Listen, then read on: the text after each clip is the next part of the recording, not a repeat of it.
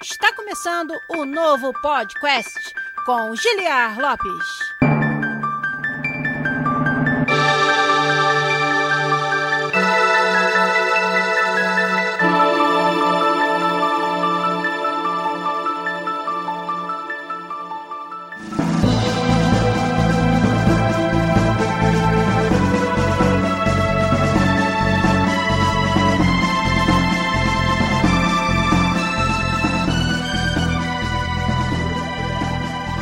Podcast na área, galera! Estamos de volta mais uma vez nesse que é o único podcast onde você conversa em português com profissionais da indústria de games internacional. Eu sou o Giliar Lopes, designer dos games da série FIFA aqui na Electronic Arts em Vancouver, no Canadá, voltando à ativa em 2021 com o podcast, esse nosso segundo episódio do ano e já chegando com o pé na porta hoje, apresentando mais um episódio daquela série que vocês sempre dão um ótimo feedback sobre ela, que é Desafios do Game Design. Hoje nós vamos falar sobre o desafio de escolher o estilo estético, a estética do seu jogo. Quem são as pessoas envolvidas nessa decisão? Quais são os diferentes estilos que a gente já conhece na indústria e por que essa escolha afeta tão profundamente o seu projeto de jogo e praticamente todas as outras etapas do desenvolvimento de um game. Então nós vamos falar sobre um dos desafios mais importantes do início do planejamento do design de um jogo, que é a escolha da estética. Preciso antes disso dar um salve para toda a nossa galera que está acompanhando em novo horário a nossa live de gravação aqui no twitch.tv/podcastbr, agora às quintas-feiras, a partir ali das 10 e meia, mas hoje está começando bem mais tarde, quase 11 e meia já da noite no horário do Brasil, 6 e meia da tarde aqui em Vancouver. Obrigado a todos vocês que estão aí no nosso chat nos dando esse apoio, inclusive assinando nosso canal com a sua conta Prime Gaming. O Léo Saceron foi o mais recente que deixou essa assinatura ali pra gente, mas antes dele aqui na pré-live, a Lu Cecil, nossa querida, já é patrona, já é moderadora e agora também é assinante no Twitch com o Prime Game. Muito obrigado, ela assinou também. O Rani San, por vários meses também, já é nosso apoiador aqui no Twitch. E o Igor Quadros também assinou lá com a gente com o Twitch Prime. Muito obrigado a todos vocês, vocês sabem que ajudam demais ao canal continuar vivo, aqui ajudando com uma assinatura Prime Gaming aqui no Twitch. Muito obrigado a vocês, muito obrigado a toda a galera que já está presente aí. Esse novo horário tá ajudando para que as nossas lives fiquem mais movimentadas e hoje com certeza vai ter muito mais gente acompanhando do que normalmente nos domingos à noite, onde está todo mundo já com aquele clima de segunda-feira e ainda mais que é bem tarde a live. Pedro Kawati falou, ó, logo após o trampo, é uma boa. O Pedro que mora aqui em Vancouver, então o horário de trampo dele é parecido com o meu. Chega essa hora assim, seis, seis e meia da tarde aqui, a gente já tá naquele ritmo mais tranquilo para fazer uma live do podcast aqui. Como eu falei, um assunto interessante, eu acho que vocês vão curtir. Um assunto que foi sugestão do nosso querido moderador do nosso Discord, o Garu. Eu pedi sugestões para pautas e ele me trouxe essa sobre estética dos games, que eu acho que tem tudo a ver com o desafio de game design, é um desafio de desenvolvimento de jogos, tem tudo a ver também com a área que eu trabalho, que eu me especializei, que é a computação gráfica, que é a apresentação dos jogos. Hoje vai ser um episódio também que eu quero contar muito com a interação com vocês aí no chat da Twitch. Você que perdeu, não está aqui na live, tá ouvindo a versão editada pelo nosso querido editor Zabuzeta, você perdeu realmente, tem que vir aqui, tem que assinar o nosso canal, tem que seguir o nosso canal Podcast BR no Twitch e acompanhar toda quinta-feira à noite agora as gravações dos nossos episódios. Continua saindo em formato podcast às terças-feiras bem cedinho. Você que acorda cedo aí na terça-feira e vai trabalhar, precisa de alguma coisa aí no seu ouvido. Não sei se a maioria deve estar no home office, então eu soube que tem gente que se arruma pro trabalho, dá uma volta do quarteirão, volta para dentro de casa e começa a trabalhar no home office para não perder aquele costume de se arrumar pro trabalho. Então, seja lá qual for a sua rotina de trabalho, pode ter certeza que naquela terça-feirazinha de manhã vai ter um episódio do podcast esperando aí no seu feed, no seu aplicativo preferido. Então, vambora fazer o episódio de hoje. Eu gosto sempre de deixar uma pergunta para vocês antes de ir pros avisos e depois dos avisos começar o episódio propriamente dito. A pergunta de hoje vai ser a seguinte: sem a gente entrar no mérito do que é estética, mas só pelo que você entende dessa palavra, pelo que você entende desse conceito. Respondam aí para mim no chat. Quais os games que vocês conseguem pensar que se destacam por uma estética diferenciada, que você compraria por causa da estética? Me digam aí os melhores exemplos que vocês puderem pensar. Vou dar um salve aqui pro Jones89 mandando um abraço de Portugal dizendo que acompanha todos os episódios. Muito obrigado. Tem a galera que acompanha o podcast, eu sei por causa das métricas aí. Em todos os continentes tem alguém ouvindo o podcast. A gente tem até uns ouvintes em Angola também, claro, falando português lá. Fica mais fácil entender o carioquês do podcast aqui. Mas então vamos lá, vamos pros avisos. Vocês vão digitando aí as suas respostas pra minha pergunta e na volta eu leio as respostas de vocês e a gente começa o episódio. Vamos lá.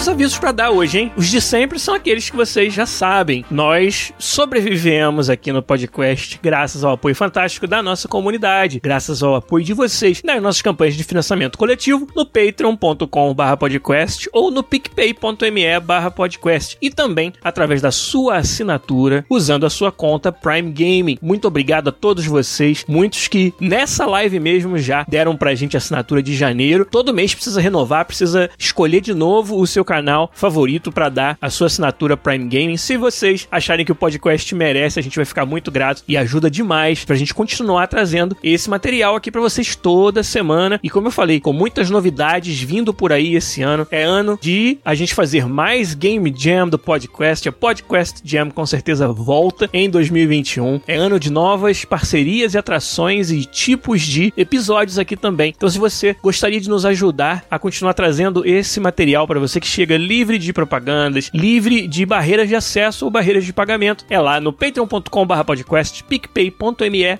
podcast que você faz isso, ou deixando uma assinatura com a sua conta Prime Gaming aqui no twitch.tv podcastbr. Muito obrigado. Mas eu tenho um outro aviso muito interessante para dar essa semana. Como vocês sabem, já desde o ano passado, eu anunciei a minha parceria com a Mentorama, que é uma escola online de profissões desejadas e alguns dos cursos que a Mentorama oferece são na área de desenvolvimento e de design de games. E é aí que eu entro. Não temos ainda condições de fazer todos os anúncios sobre essa parceria, mas hoje eu queria convidar vocês para um webinar intensivo que a Mentorama vai fazer agora nessa semana que está entrando. Você que está ouvindo a versão podcast do podcast está bem em cima. Esse webinar vai ser nos dias 27 e 28 de janeiro, às 19 horas de Brasília. Então, você que quiser participar, eu vou deixar o link nos nossos posts e também vou colocar aqui no nosso chat do Twitch para todo mundo poder acompanhar. E eu vou falar um pouquinho mais sobre o que, que vai rolar nesse webinar intensivo da Mentorama. É totalmente gratuito, galera. Quem quiser participar é só entrar lá no link e fazer a sua inscrição. Então, como eu falei, dia 27 e 28 de janeiro são dois dias de evento. O que, que vai acontecer nesse evento? Eles vão receber lá cinco mentores da Art Daggers, que é um estúdio de Santa Catarina especializado em outsourcing de arte para games. Ou seja, eles recebem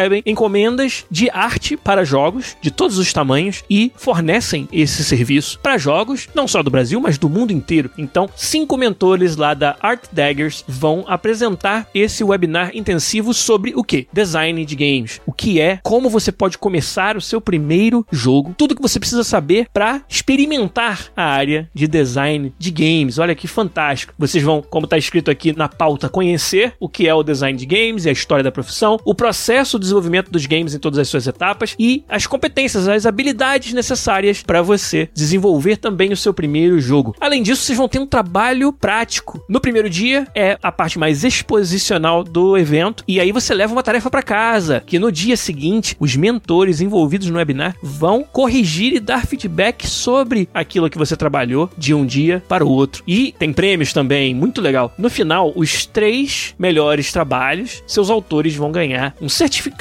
personalizado no valor de dois mil reais para um curso da Mentorama. É basicamente uma bolsa, é um descontão monstro só por participar do webinar e ficar entre os três maiores, os melhores trabalhos feitos. Você vai ganhar uma bolsa, né, um certificado de dois mil reais para um curso da Mentorama. E além disso, todos os que participarem nos dois dias e enviarem projetos para revisão vão receber um presente do parceiro da Mentorama, que é o English Live, um mês de inglês grátis, além do certificado de participação. Então, Então, quem curtiu a ideia, entra aí no link que a gente vai deixar em todos os lugares onde você encontrar esse episódio para participar do webinar intensivo de game design da Mentorama agora dia 27 e 28 de janeiro às 19 horas de Brasília. Valeu.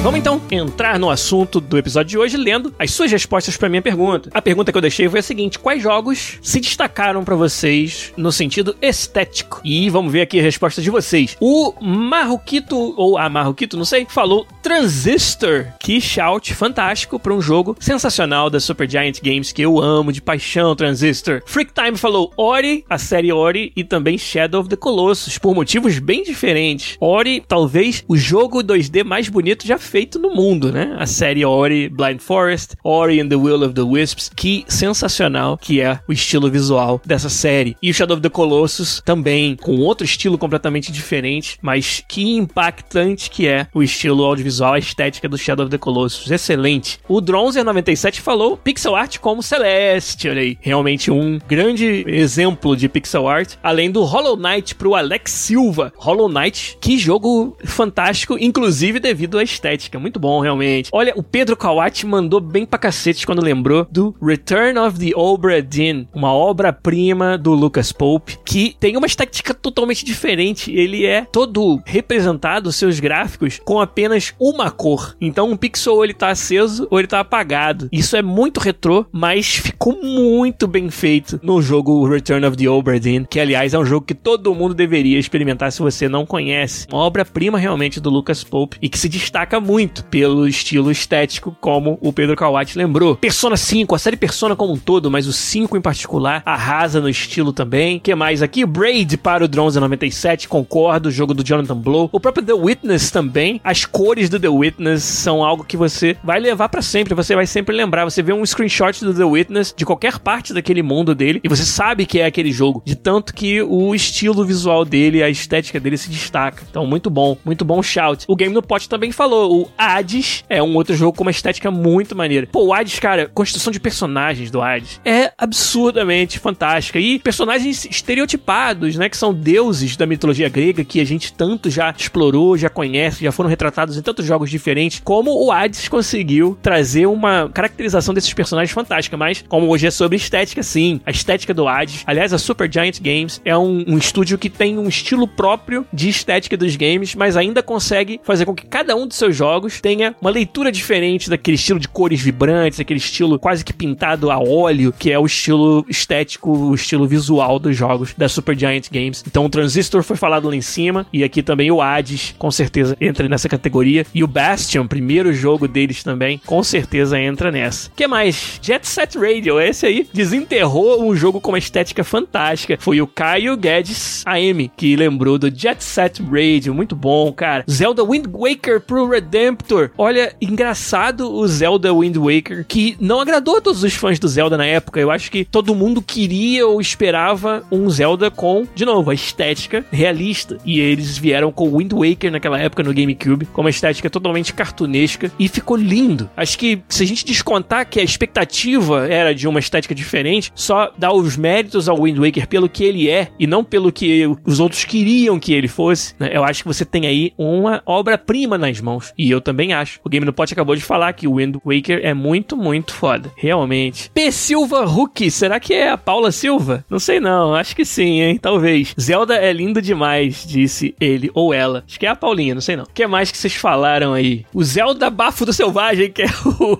o Zelda Breath of the Wild. Foi a chamada do Dronzer 97. Breath of the Wild também tem um estilo muito legal. O Mike falou Sally Face. Cara, não conheço. Sabia? Manda aí um, um link link pra mim depois que eu quero ver qual é. O Pedro Kawati lembrou do Gorogoa, que é um jogo fantástico. Katana Zero tem um estilo muito maneiro. Machinarium tem uma estética muito foda, realmente. Ninokuni, olha aí, pra Camila. Mila Shu tá aí com a gente também e fez um shout pra um RPG japonês muito legal, muito bom e com realmente um destaque grande pra estética, que é o Ninokuni 1 e o 2. O Game no Pot falou bateu saudade de Fallout. Todo dia bate saudade de Fallout, meu amigo. Todo dia. O Drone 97 falou ali, ó, Fallout 4 maior que tudo e tá querendo puxar meu saco. Mas tudo bem. Bom, acho que a gente leu a maior parte das suas respostas aqui. O Redemptor falou Inside também. Os jogos do estúdio que fez Limbo, que fez Inside, se destacam pela estética. Mas vambora, vamos começar a falar um pouco mais a fundo sobre esse desafio do game design, que é a escolha da estética dos games.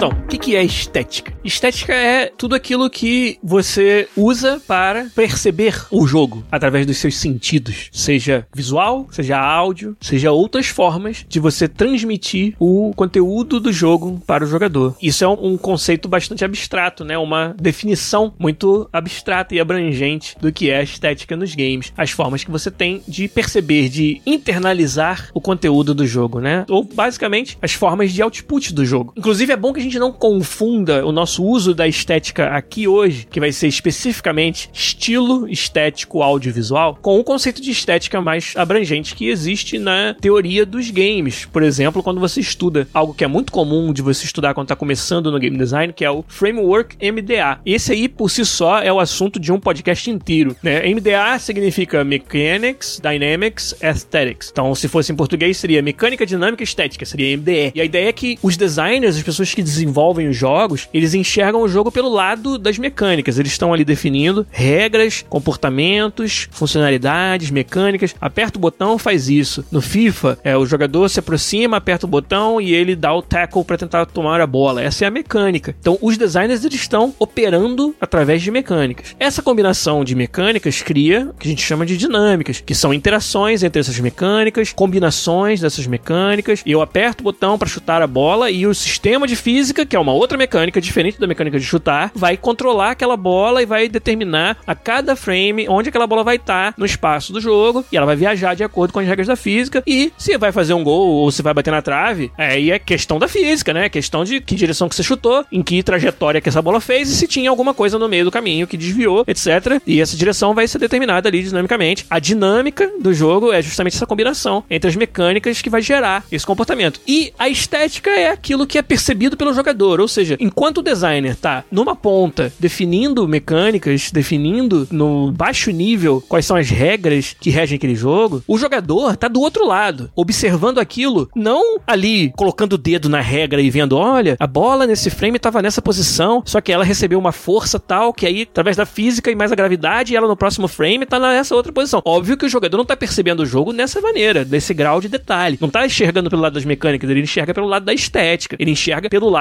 de o output que o jogo oferece para ele, que é um resultado da mecânica e das dinâmicas que estão operando em cima de todos os agentes que tem no jogo e dando para ele uma saída, alguma forma de externar aquilo para que o jogador possa internalizar. Então o jogador percebe o jogo pelo lado da estética. E por isso que chama Framework MDA ou MDE que seria em português. Um dos maiores desafios de você fazer um game é esse. E aí vou até usando esse exemplo que eu dei, né? Eu claro que eu tô falando de Framework MDA aqui fazendo um parêntese, mas beleza, é porque eu acho que vale a pena até para diferenciar estética como algo mais abstrato, que engloba tudo que é output, da estética audiovisual, especificamente, que é o que a gente vai falar aqui. Estilo estético audiovisual hoje. Mas vou até usar um exemplo que eu tava dando, né? A mecânica de chutar com a mecânica de física de corpos rígidos vai determinar se aquela bola que foi chutada vai entrar no gol, vai bater na trave ou vai para fora. Pro jogador que não está enxergando os detalhes desse sistema, fica apenas o quê? O sentimento que ele deriva daquilo que ele tá observando. Então, se ele dá cinco chutes e os cinco batem na trave, a tendência do jogador é de pensar que o jogo está, de alguma forma, conspirando para que essa bola bata na trave, porque ele não está observando, ele não tem acesso à física e ao sistema mecânico mais profundo, mais detalhado, que vai explicar que, apesar de ser pouco provável, é possível que cinco chutes, os cinco batam na trave. E é claro, isso gera no jogador uma sensação totalmente diferente daquela que o game designer sente quando ele vê isso acontecer. Justamente porque o jogador não tem essa visibilidade do detalhe. Então, para nós, designers, principalmente para quem trabalha muito com essa parte de comunicar o design né, e reagir ao que o jogador está dando de feedback sobre esse design, o fato de você enxergar por um lado e o jogador por outro é uma das maiores barreiras para essa comunicação. Uma das coisas que torna mais difícil você se comunicar comunicar entre os designers e os jogadores do jogo. Só para dar um exemplo. Então, cabe aí um podcast inteiro onde a gente destrincha cada um desses pedaços do framework MDA e acho que só de falar um pouquinho dele aqui já me deu a, a sensação de que vai ser um assunto que a gente vai querer explorar em um podcast futuro. Mas então, hoje, o que a gente vai chamar de estética na hora de falar desse desafio é especificamente o estilo estético audiovisual do jogo. Então a gente vai falar sobre o desafio que é escolher esse estilo, quais os diferentes estilos estéticos que são mais comuns nos jogos e por que cada um deles tem um desafio diferente e também que profissionais estão envolvidos nessa escolha. Então, para começar, e eu vou precisar muito da ajuda de vocês, hein? Vamos falar dos tipos de estilo estético que existem nos jogos, ou pelo menos alguns deles. Então, vou começar com o estilo fotorrealista. Sem você saber nada sobre isso, quero que vocês digitem aí para mim exemplos de jogos com estética fotorrealista. Quem dá no chat do Twitch vai me ajudar com essa pergunta. Então, escrevam aí para mim, o que, que vocês entendem como sendo um jogo fotorrealista? O Bernardo mandou Phantom Pain, ou seja, Metal Gear Solid no geral. O Marquito falou Forza, tem muito a ver. O Red Dead Redemption 2 para o Sr. Cevada. O The Last of Us e Uncharted para o Pedro Kawati. Gran Turismo para o Fefer. Fefer Loucão XD, eu gostei do seu nick.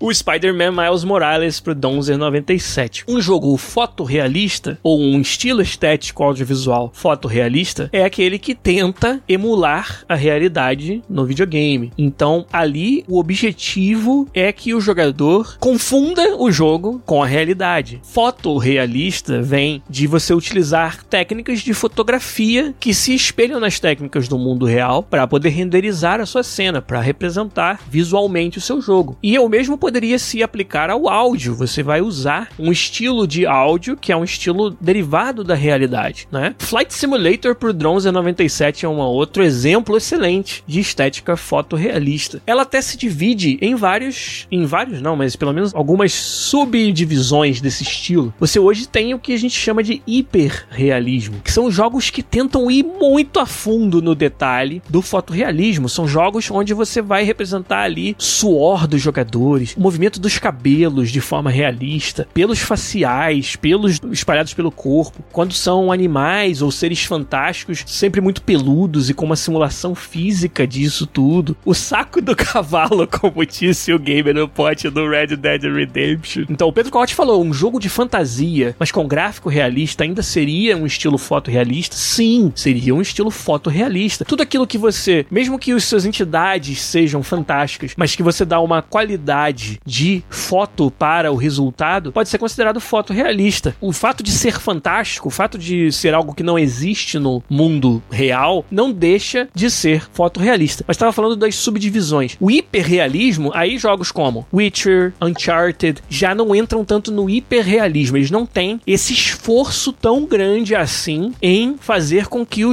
a renderização do jogo realmente se pareça, se confunda completamente com o mundo real. Quer ver um, um indício muito forte que você pode utilizar para diferenciar, por exemplo, o hiperrealismo? As proporções de um corpo de um ser humano. Jogos que podem ainda ser fotorrealistas, mas não têm um compromisso grande com representar os corpos dos seres humanos de forma muito precisa e acurada com relação ao mundo real. Por exemplo, jogos onde os personagens fortes são extremamente fortes, ou jogos em que o tamanho dos braços são um pouquinho mais esticados do que um ser humano típico, um ser humano médio, de forma a fazer com que você tenha um pouco mais de, vamos dizer, sabor naqueles personagens, naquelas entidades que estão sendo mostradas. Esse é um exemplo de que pode ainda ser fotorrealista, mas que não é hiperrealista porque não busca as proporções perfeitas, não gasta muito com essa busca pela perfeição no realismo. E é claro que existe também o surrealista, é aquele jogo que brinca com a sua percepção do realismo, aquele jogo que usa de uma estética fotorrealista até certo ponto, mas que desvia dela e traz algumas assets que são perturbadores, que têm proporções erradas, que são tortos. E aí com isso utiliza do estilo estético para causar uma emoção no jogador. Jogos de terror existem vários exemplos que utilizam disso. É um jogo fotorrealista, porém com um twist. E aí a gente costuma dizer que são jogos surrealistas. Control é um exemplo de um jogo que, talvez se você pegar os assets em separado de cada uma das coisas que ele mostra, não seja surrealista, mas a combinação de tudo e a forma como esse mundo se comporta e reage, certamente é um exemplo de surrealismo. O Alex Silva lembrou do Resident Evil, especialmente a partir do 4, onde eles foram mais ousados. Ah, não, não é justo falar isso. Acho que no 1, 2 e 3 tinham muitos daqueles monstros também que eram dessa maneira. Talvez não o seu zumbi pé de chinelo, mas vários outros chefes e monstros, né? Do Resident Evil. E, mas, cara, com certeza a partir do 4, o 4 foi um que fez muito essa brincadeira de usar o, o surreal para te causar estranheza, para te causar uma sensação de, de terror psicológico. E a partir do 7 agora, e o 8 tá chegando aí, tá todo mundo em polvorosa hoje, porque teve live de Resident Evil e saiu o demo no PlayStation 5 do Resident Evil Village, que é o 8, tá todo mundo falando disso agora no Twitter. E o 7 e o 8 são exemplos de ainda mais você usar esse surrealismo para até causar asco, causar nojo, te deixar meio assim com a sensação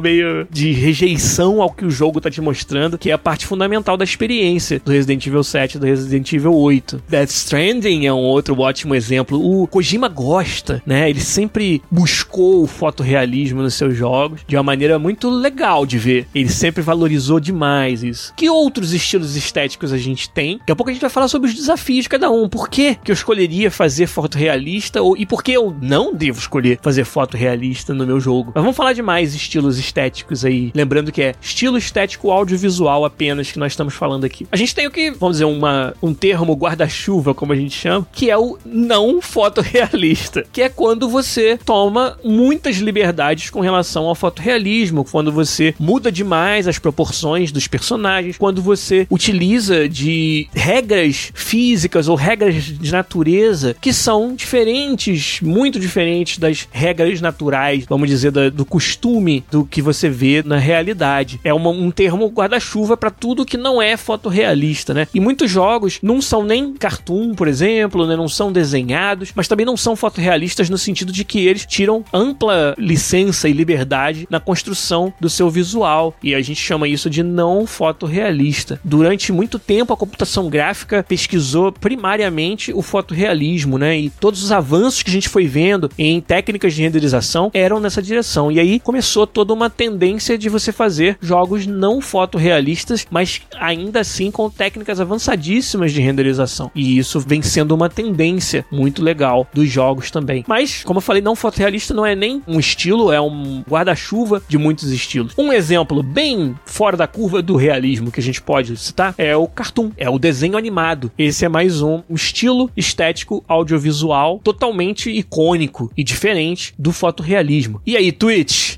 exemplos de jogos no estilo cartoon ou estilo anime, como o Pedro Kawati mandou. A Camila já chegou destruindo com um exemplo de um dos meus jogos favoritos do GameCube, Okami. Cara, o estilo estético do Okami, aquele jogo onde você controla um lobo, é muito fantástico. É genial. O próprio Persona, como falou o Game no Pot, o Cuphead, como disse o Bernardo com vários N's e vários R's, o Rayman, a série Rayman pro Matheus Matri 95, a série Katamari pro Pedro Kawati. Brian Lima concordou com a gente, hein, Camila? Okami é brabo. Ele até colocou lá o umlaut em cima do O pra escrever Okami do jeito que tem que ser. Sonic pro Drowser 97, agora aí foram fazer um filme e cagaram tudo da primeira tentativa, né, Drowser? Mas tudo bem.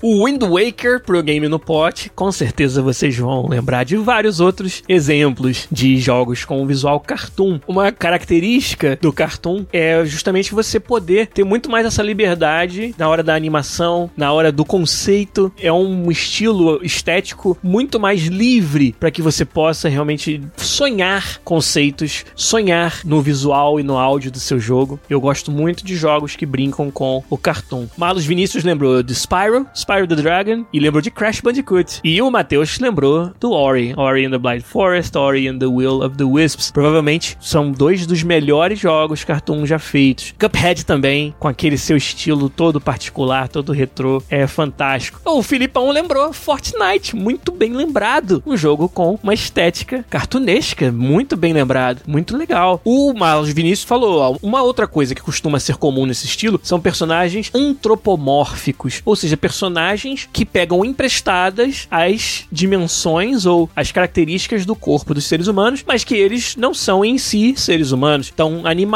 em forma de gente, como Looney Tunes faz muito. Essa é uma outra característica muito comum desse estilo cartoon. O Sea of Thieves é um ótimo exemplo de híbrido, que eu ia falar no final dos híbridos, os jogos que brincam entre os estilos estéticos. Então, o Brian Lima lembrou, ó, cartoon e fotorrealismo misturados. Overwatch, League of Legends, exemplos de jogos cartoon. Como eu falei, muito mais liberdade para você construir seus assets, mas também uma necessidade muito maior de uma direção de arte mais presente. Quando a gente fala de fotorrealismo, as referências que nós temos são muito mais fáceis de você encontrar. Você olha para a realidade, você olha, né? é claro, você pode ter um fotorrealismo muito estilizado, como vários exemplos aí, praticamente todos os jogos que vocês citaram interpretam o fotorrealismo de uma forma estilizada, uma forma própria. Mas ainda assim, as referências são geralmente colhidas do mundo real. Inclusive, o mundo real é utilizado para você obter, na verdade, sintetizar, construir os seus assets. Então, quando você fala, e eu já estou entrando um pouco nos prós e nos contras e nas características dos estilos estéticos, mas uma característica muito forte do fotorrealismo, e isso vale para o áudio e vale para o visual, é você ir ao mundo real para buscar as suas referências e até os seus elementos de gráficos e de som. Então, um jogo fotorrealista, vamos dizer de tiro, vai tentar modelar suas armas baseadas nas armas do mundo real. Então, pode ser que você utilize de técnicas onde você tire fotografias dos modelos de armas para reconstruí-los no jogo. FIFA é um jogo fotorrealista que usa uma técnica bastante avançada de fotografia para representar os rostos dos personagens. Já tem vários vídeos por aí né, nos canais de divulgação do FIFA que mostram o nosso equipamento dentro dos clubes de futebol. O jogador chega, se senta ali no meio e várias câmeras tiram uma foto ao mesmo tempo em volta do rosto dele. E isso é uma reconstrução 3D automática que é feita para que a gente construa aquele personagem. O áudio também é assim. Jogos fotorrealistas tendem a ter o seu áudio capturado do mundo real. Precisa de áudio de tiro? Vai para um shooting range, dá tiro e bota um microfone. E daí você capta o áudio. Enquanto que nos jogos cartunescos, eles têm muito mais essa liberdade, mas também precisam sintetizar os seus assets meio que do nada, desenhado à mão. O áudio sintetizado à mão. Então precisa de uma direção de arte muito mais presente, muito mais densa, porque é um estilo que você não tem uma referência óbvia com a realidade para construir. Então você precisa construir muito mais conceito do zero. Se eu quero fazer um coiote antropomórfico, eu não tenho um coiote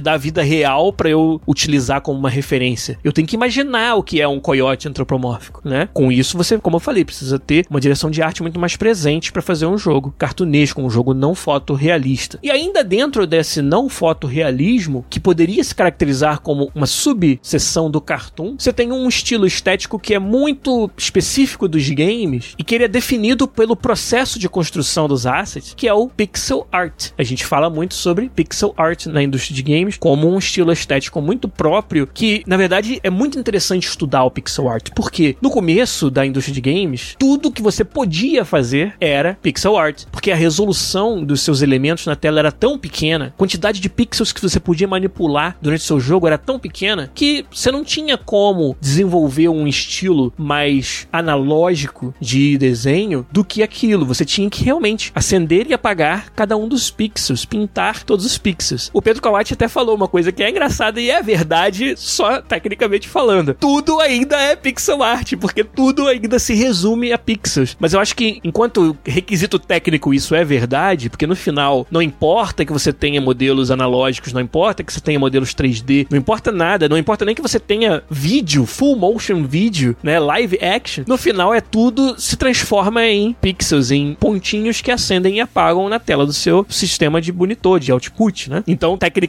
falando, isso aí é verdade, mas esteticamente falando, pixel art é aquela arte, aquele estilo audiovisual estético que você consegue ver os pixels, você ainda consegue detectar as bordas vivas do seu desenho, a separação muito clara entre background e foreground, né, entre fundo né, e frente de cena, e muito mais do que isso, a técnica utilizada por o artista conceber os elementos, os assets, é uma técnica realmente de pintar pixel a pixel. Claro que existem ferramentas que vão facilitar muito a vida do pixel artist, mas essa é uma área de especialização da arte dos games muito viva e muito desejada hoje no mercado. Nós temos expoentes da arte pixel art na indústria que são valorizadíssimos no mercado, inclusive alguns brasileiros de muito renome, como o Glauber Kotak, por exemplo, um artista que eu conheço, sou colega dele, já fizemos podcast junto e tudo, numa outra vida aí. E o Glauber, ele é um pixel artist com uma fama, né, muito grande já dentro da indústria, que trabalhou em Rogue Legacy, por exemplo. A série Rogue Legacy tem arte em pixels do Glauber Kotak, nosso querido Glauber brasileiro. E vários outros, a Amora e o Santos são artistas que também fazem uso do pixel art em muitos dos seus jogos, né, e são artistas do Celeste, por exemplo, que foi citado aí como um expoente, né? E é muito interessante, como eu falei, estudar a história do pixel art, porque ela se confunde com a história da indústria de games. E só em gerações mais recentes dos jogos é que a gente foi capaz de trazer estilos estéticos que não fossem mais só pixel art, onde a construção dos assets não fosse apenas através da pintura dos pixels em si e pudesse ter formas mais elaboradas de apresentar o conteúdo, né? E o Marlos Vinícius lembrou, cara, de outro exemplo fantástico, que é a Joy Masher, com os seus jogos, todos em pixel art também, né? O estúdio do Danilo Dias, cara, é fantástico o trabalho deles, o trabalho de jogos retrô que eles fazem, jogos true, é muito maneiro o trabalho da Joy Masher, que também, como eu falei, um estúdio brasileiro que usa amplamente do estilo pixel art. Exemplos de pixel art aí, podem mandar, quem tiver mais, manda aí que eu vou ler as respostas de vocês. Mas vamos falar então agora sobre os maiores desafios de cada um desses estilos estéticos. A Camila acabou de falar Undertale. Toda vez que tiver um shout para Undertale, eu tenho que parar tudo aqui e lembrar e falar porque é um outro jogo que tá no coração. Valeu demais, Camila, pelo shout. Então, desafios dos estilos estéticos, dos diferentes estilos estéticos do jogo. Por exemplo, nos estilos voltados para o fotorrealismo, você tem alguns desafios bem grandes. Primeiro que você não tem mais essa licença para que se algo sai diferente da realidade, você poder dizer, ah, mas isso aí é, é só um desenho, é só um estilo que não, não tem compromisso com a realidade. Quando você decide por uma estética fotorrealista, você está assumindo um compromisso que pode ser caro para cumprir. Como o Filipão está se perguntando ali, seria caro fazer algo realista? Se por isso que a indústria brasileira vai mais pro lado do cartoon, eu não diria nem que é uma característica da indústria brasileira, mas quando você fala de jogos independentes, de um orçamento mais baixo, realmente o fotorrealismo, como eu já ia começar a falar, é um compromisso que torna tudo mais caro para construir. E eu diria mais, para muitos estilos de jogo, nem encaixa esse estilo estético muito bem, né? Dependendo da mecânica que você está propondo, dependendo, por exemplo, da flexibilidade que você quer ter, porque veja bem, fotorrealismo não se resume somente a gráficos. O que, que adianta você ter um compromisso de fotorrealismo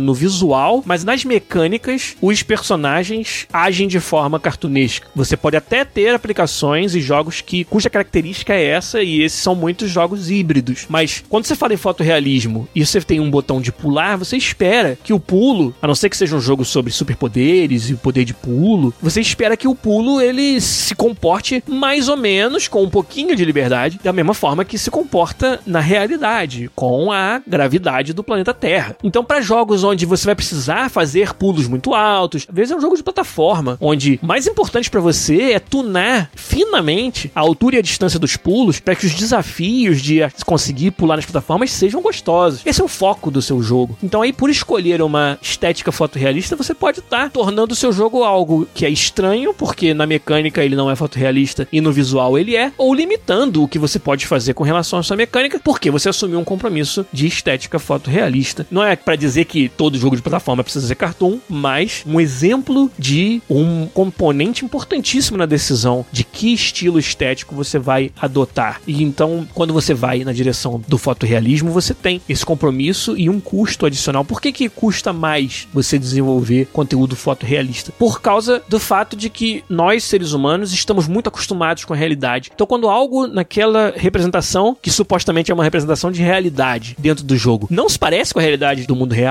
é estranho, é mal feito, é diferente, causa estranheza. E essa estranheza, quando o jogo tem um compromisso muito forte com a realidade, mas pequenos componentes dele causam essa estranheza, a gente diz que o jogo ele sofre de estar no Uncanny Valley, né? O Vale da Estranheza, talvez seja uma tradução livre aí para português. Aquele jogo cujo visual do personagem parado é um visual fotorrealista, mas quando ele se anima, alguma coisa ali não se parece com a pessoa real. Quando ele mexe os olhos, os olhos não são naturais e quebram a sua percepção do realismo. O fotorrealismo ele sofre desse problema do Uncanny Valley e é por isso que acaba sendo tão caro você assumir esse compromisso, porque uma vez assumido o compromisso do fotorrealismo, você meio que tem que ir até o fim. Você tem que, se, se tiver no Uncanny Valley, gastar mais recursos para consertar a estranheza o suficiente para o seu jogo não causar uma sensação estranha no jogador. E isso é caro. Pô, desenvolvi meu jogo inteiro para descobrir que a animação dos olhos não é realista. Vamos lá parar tudo e investir no visual das animações dos olhos. É um exemplo. Técnicas muito específicas são utilizadas para você construir o conteúdo fotorrealista, que são diferentes das técnicas utilizadas para estéticas mais não fotorrealistas, cartunescas. Como o fotorrealismo é a tentativa de representar a realidade, quando você for montar, né, construir animações de personagens, vamos dizer, humanos ou humanoides, você pode sintetizar essas animações, ou seja, desenhá-las à mão. Só que é muito difícil você atingir um grau de polimento e de não estranheza, né, de familiaridade da animação com essa técnica feita à mão. Tanto que eu não conheço nenhum jogo moderno com estética realista que utilize a animação feita à mão. 100% deles utiliza o que o Matheus acabou de falar ali no chat de motion capture, mocap ou captura de movimento, que é uma técnica de aquisição de dados brutos de animação a partir de pessoas reais que vão para dentro de um estúdio de motion capture, colocam aquela roupa de neoprene cheia de sensores. Tem várias outras técnicas hoje em dia, mas o mais comum, o mais folclórico é esse ainda. E fazem ali naquele ambiente os movimentos que você quer que tenha no jogo: pular, agachar, rolar, atirar, até com armas de mentira ali para poder fazer essa captura desse movimento através desses sensores e de câmeras que estão captando esses sensores e transformar isso em dados de animação que depois vão ser manipulados, vão ser melhorados para que eles entram simplificados muitas vezes, para que eles entrem no jogo e para que você tenha uma animação dentro do seu jogo realista que ela é baseada na realidade, que ela é colhida de atores reais. Isso tudo que eu acabei de descrever é muito caro, principalmente quando você é um estúdio pequeno, um estúdio indie com pouco investimento, que não tem acesso a ir lá e capturar as animações exatamente que você quer. Você pode tentar comprar animações de uma livraria de animações existente, mas se o seu jogo for muito diferente, se o jogo for, sei lá, um jogo onde o personagem tem quatro braços ao invés de dois, e aí, entendeu? Sem uma motion capture específica, ia ser até engraçado fazer essa motion capture. Você tem que fazer uma sequência pros braços de cima e a outra pros braços de baixo e combinar, ia ser desafio interessantíssimo aí da animação. Mas se você quer fazer isso de forma fotorrealista, você tem que fazer captura de movimento. E aí é um desafio e é um custo realmente muito grande. Então, essa é uma outra característica dos jogos quando você decide que vai ser fotorrealista. Cara, a FDA falou ali, ó, a NetherRealm, o pessoal que faz o Mortal Kombat, deve ter um rig de mocap com quatro braços. Deve ser bem engraçado, por causa do Goro e dos personagens de quatro braços do Mortal Kombat. Quando eu usei esse exemplo, eu tava pensando no Mortal Kombat mesmo.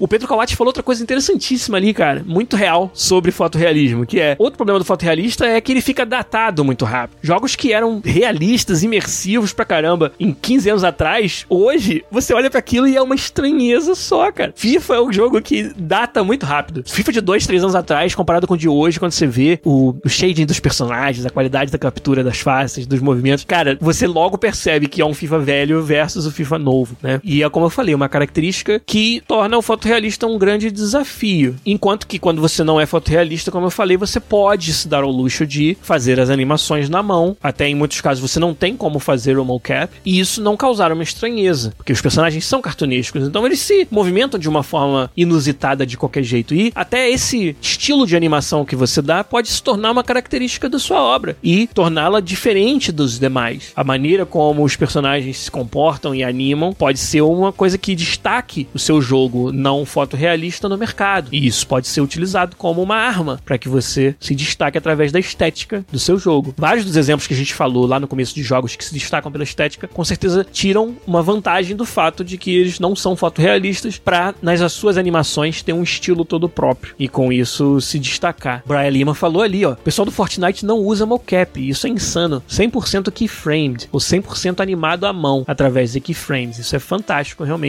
E é um jogo que de novo, ele não busca esse fotorrealismo e por isso pode se dar esse luxo e não ser estranho. É claro que você olha pro Fortnite e você não espera o fotorrealismo. Você não espera o que você esperaria dos personagens de um Battlefield, por exemplo. E esse compromisso está claro desde o início. Por isso que é tão importante você colocar todas essas coisas na balança quando você está definindo o estilo audiovisual estético do seu jogo, que é sobre o que a gente veio falar aqui. Por isso que ele é um grande desafio do game design também, que muito do design do seu jogo vai se derivar dessa decisão. E isso é muito importante que você, quando está tomando essa decisão, considere todos esses aspectos, considere todas essas coisas que você tem que saber. E ainda um outro argumento para informar essa decisão, sabe o que é? O time que você tem. O time de artistas e designers que você tem, muitas vezes informa que estilo é melhor você seguir pro seu jogo. Principalmente quando você fala de novo em desenvolvedores independentes, estúdios menores. Imagina que eu forme um estúdio amanhã com o Glauber Kotak, a Amora e o Santo. A decisão de estilo estético pro meu jogo,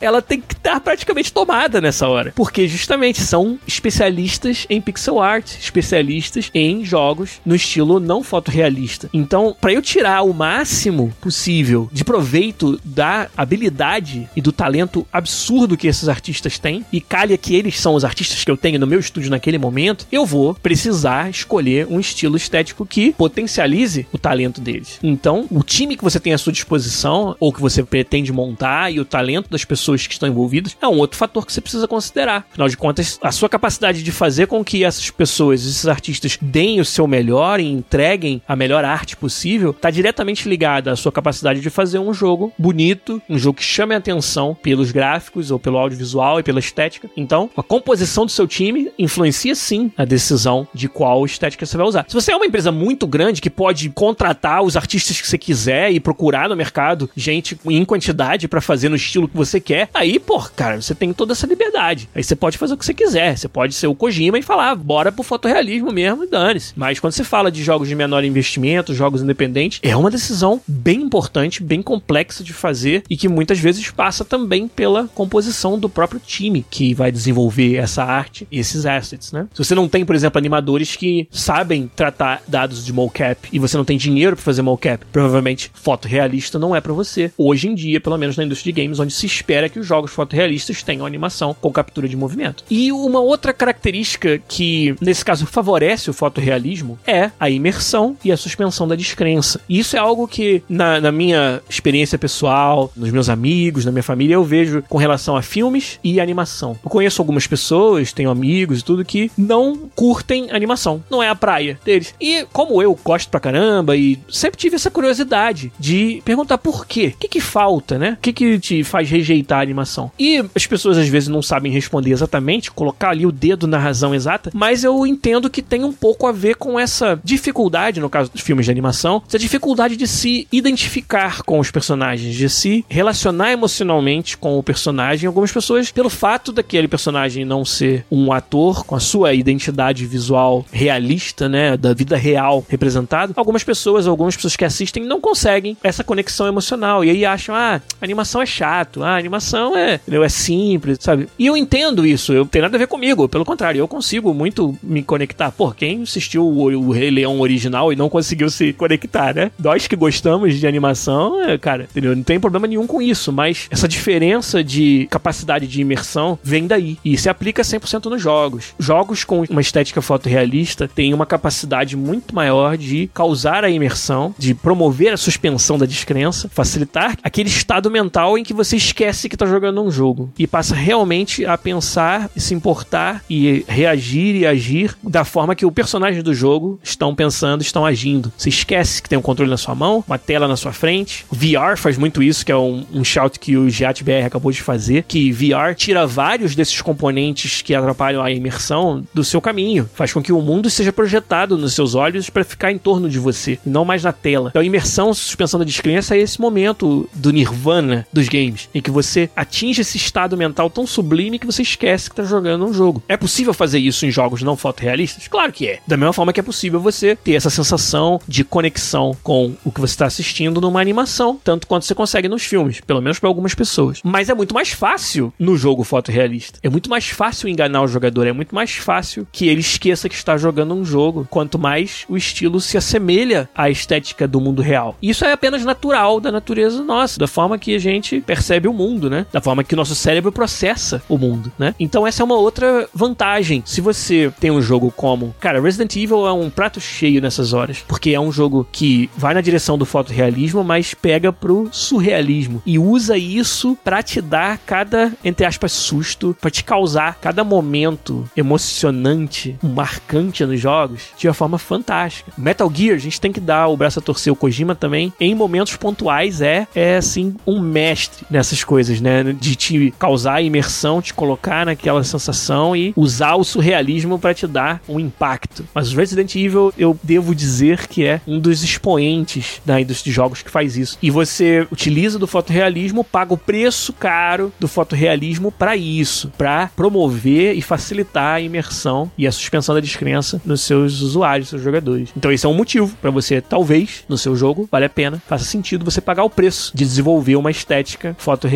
E aí pra gente fechar, quem é que decide, né? Como é que é o processo de decisão de que estilo estético você vai utilizar no jogo? A gente falou um pouco sobre isso. O diretor de arte, é claro que é a figura principal nessa conversa e um bom diretor de arte na indústria de games vai estar tá antenado aos padrões da indústria, vai entender dos requisitos de design do jogo e como a arte que ele vai definir podem ajudar a que esses requisitos sejam cumpridos e não atrapalhar. Né? Eu valorizo muito os profissionais especializados, mas que também estudam o ambiente de jogos, a indústria de jogos e adaptam o que eles fazem para isso, né? O diretor de arte que não é só um artista, mas um artista que pensa na sua arte aplicada ao jogo que ele está fazendo, ajudando a atingir os objetivos do jogo. No design também não é diferente. O designer que faz design de mecânicas e funcionalidades, mas que tem a visão de todo, que não vai simplesmente fazer o, o tiro do jeito que ele está acostumado ou que o outro jogo fez, mas uma mecânica e uma física de tiro que favoreça o que esse jogo tem de melhor para oferecer, quebrando às vezes regras que outros jogos não se dispõem a quebrar. E na escolha do estilo estético, na minha opinião, todas essas considerações têm que ser levadas. Não é simplesmente vou fazer o que é mais bonito. Talvez, beleza, você pode estar num projeto muito específico onde a arte é a única forma de você se diferenciar. O marketing chegou e falou: eu quero um jogo que tenha um estilo estético tal, porque o mercado precisa disso. Qual é o jogo, qual é a mecânica, qual é o gênero, é tudo isso é secundária prioridade. Pode acontecer que exista um projeto assim, mas é a exceção muito mais do que a regra. A regra é que todos os componentes tenham que contribuir para um objetivo de negócio, um objetivo comercial, um objetivo criativo. E então o diretor de arte precisa estar ciente, antenado e conhecer os estilos estéticos para escolher aquele que é melhor ou participar dessa escolha. Ele não é o único que escolhe. Como eu falei, marketing pode fazer parte, produtores e designers do jogo com certeza fazem parte disso, levam em consideração muitas dessas coisas que nós conversamos aqui hoje e muitas outras que não deu tempo da gente entrar na hora de tomar uma decisão sobre que estilo vamos utilizar. A imersão é importante para o nosso jogo, então fotorrealismo é preferido. Não, pelo contrário, a gente quer ser mais livre na animação, mais livre na física. O nosso jogo é sobre o ajuste fino da jogabilidade muito mais do que o quão são os nossos gráficos. Então vamos para um visual mais não fotorrealista, cartunesco, né? E como eu falei, o produtor, o gerente do projeto, o diretor do jogo, também tem que estar preocupados em ter um time que consiga entregar o, aquele estilo estético que você está escolhendo. Então, às vezes, para alguns casos, para times talvez de menor investimento, muito mais dependentes daquele talento específico, daquelas pessoas específicas que estão ali dentro da empresa, você possa, na verdade, não poder se dar ao luxo de inventar muito no estilo estético. Ter que se limitar a um estilo que já é amplamente conhecido pela sua equipe que eles dominam e que eles vão conseguir, dentro daquele estilo, entregar uma arte, uma apresentação audiovisual de destaque no mercado. Então, todos esses são componentes dessa decisão, decisão dificílima de tomar. Ainda tem a decisão técnica. Beleza, vamos fazer foto realista, mas o nosso jogo é um jogo retrô pro Game Boy Advance. Aí o diretor técnico tem que virar e falar, o chefe dos programadores tem que virar e falar, amigão, foto realista do Game Boy Advance, entendeu? Não vai rolar muito, né? Então existe todo esse input também do lado técnico, que é muito mais um input de garantir que você é capaz de rodar um jogo com esse estilo e que hoje, com os consoles cada vez mais poderosos, você tem cada vez mais liberdade, né? De escolher o seu estilo, tem um compromisso que você assume ali. Ah, beleza. Se for fotorrealista, eu já prevejo que vai ter que ter muitos efeitos fotorrealistas que são pesados para CPU e GPU, que são caros. Então talvez o nosso jogo vai ter que rodar 30 frames por segundo em 4K. Não vai conseguir rodar a 60. Se você, diretor de arte, não for tão ferrenho na direção do fotorrealismo e permitir que a gente tire algumas liberdades com relação ao fotorrealismo para poder não ter que pagar um preço tão caro em efeitos de ponta, em efeitos caríssimos de performance, aí eu já posso te dar uma garantia maior de que seu jogo vai rodar 60 frames. Aí vem o game designer e fala: Não, mas a gente precisa que rode a 60, porque nosso jogo é sobre mecânica fina precisa. É um jogo Souls-like, onde esse, esse, feedback entre apertar o botão, a coisa acontecer e voltar para mim na tela tem que ser com uma frequência muito maior do que 30 frames por segundo, para ele realmente sentir um jogo fluido. Então, olha um exemplo, né, hipotético de uma conversa entre os diferentes departamentos participando de uma decisão crítica pro jogo, que é a decisão do estilo e da estética audiovisual desse jogo. A Camila, a Mila Chu aqui no, no chat até perguntou: primeiro é estabelecida a estética e após é que a gente faz os elementos narrativos e demais aspectos, ou é um processo integrado? Varia, é claro, de projeto para projeto. Se você vai fazer um, um jogo para Disney, vai ter uma estética pré-definida. Se você vai fazer um jogo com criaturas fantásticas muito surreais, até irreais completamente, já tá aí meio que ditando que se você for atrás do fotorrealismo, você pode estar tá entrando em conflito com essa definição. Então eu não diria que a estética é a primeira, mas eu não diria que também nada é o primeiro, né? A não ser casos como eu falei, você já tem uma propriedade intelectual, o jogo é sobre isso, é sobre encomenda às vezes, inclusive, para o dono da propriedade intelectual, e estilo tem que ser esse e acabou. Ou a propriedade intelectual ela dita qual estilo vai ser. E até nesses casos, tem tantos exemplos na, na indústria onde você achava que tinha uma regra e essa regra foi quebrada. Por exemplo, os jogos da Telltale, Walking Dead e vários outros, em que você imaginava que fosse precisar ir pro lado do fotorrealismo, no Walking Dead, por exemplo. E eles fizeram um jogo com estilo cartoon. E funcionou pra caramba, né? Funcionou muito bem, assim. E foi um jogo que até se destacou por isso. Então é super complicado. E é bom que seja assim. É bom que seja uma decisão, porque é uma decisão tão importante que vai gerar tantas consequências para todo o seu jogo, para todos os processos de desenvolver esse jogo, que é bom que ela seja tomada em conjunto, que sejam trazidos requisitos e input de várias direções diferentes para que essa coletividade de direções do projeto cheguem numa decisão que seja a mais adequada para o jogo como um todo, que não vai te morder lá na frente na hora que você decidiu pelo fotorrealismo e agora não tem dinheiro para fazer motion capture, sabe? Não tem artistas para fazer as texturas baseadas no mundo real com aquela polidez e aquela qualidade. Então, por isso que todos esses inputs de diferentes direções precisam ser considerados. Mas é, como eu falei, um desafio muito interessante, fantástico, muito gostoso de participar dentro do desenvolvimento de um jogo, mas também muito sensível. Uma decisão bem complicada, uma das mais importantes que você vai ter dentro do seu jogo. E olha quantos jogos a gente lembrou aí no chat que se destacam por isso, que fizeram um trabalho fantástico de alinhar uma estética com a jogabilidade, com todos os outros componentes do seu jogo. E foi tão bom esse trabalho que a gente lembra deles. Por isso, a gente vê um screenshot. Sabe o jogo que você vê um screenshot e você sabe qual é o jogo? Você vê de relance e sabe qual é o jogo? Isso é um sinal de um trabalho estético muito bem feito. E tem vários exemplos que vocês citaram aí. Tomara que hoje aqui eu tenha conseguido passar um pouco para vocês do que tá por trás dessa decisão, que é bem, como eu falei, envolvida, complexa. Tem várias fontes de input, várias consequências diferentes, prós e contras de cada um deles. Tomara que eu tenha conseguido compartilhar um pouco desse processo mental e colaborativo que essencialmente o que você está fazendo nesse momento em que você está definindo isso, está fazendo o design colaborativo do jogo, envolvendo áreas que não são só o game design, que vão muito além de apenas o game design, e isso é sempre muito legal de participar, de ver acontecer, e um processo muito interessante, fantástico, que nem todo mundo percebe, quem está de fora, que tudo isso é necessário para que quando chega lá no final você está jogando e você está com aquela sensação de que o audiovisual tá amarradinho, tá lindo e tá exatamente do jeito que precisava tá para esse jogo e tá, sabe, icônico que você vai lembrar pro resto da sua vida, não acontece por acaso. Esse é um processo que passa por muitas cabeças pensantes, muitas ideias e muita coordenação, colaboração de gente muito boa dentro dos estúdios de jogos para conseguir causar essa sensação em você lá no final. Então, tomara que a gente tenha conseguido trocar ideias sobre isso hoje, aprender um pouquinho sobre um dos maiores desafios do game design, a escolha da estética do seu game. Mas aí por hoje, a gente vai ficando por aqui. Obrigado mais uma vez a todo mundo que nos acompanhou, uma live bem densa, com muita participação. Obrigado demais. E para quem ouve o podcast, tá saindo aí fresquinho na sua terça-feira de manhã, um podcast 365. Na live a gente fica por aqui. Obrigado, gente, mais uma vez. Um abraço para todo mundo. Bom restinho de semana, bom fim de semana e até semana que vem com que com mais um podcast para vocês. Valeu, tchau.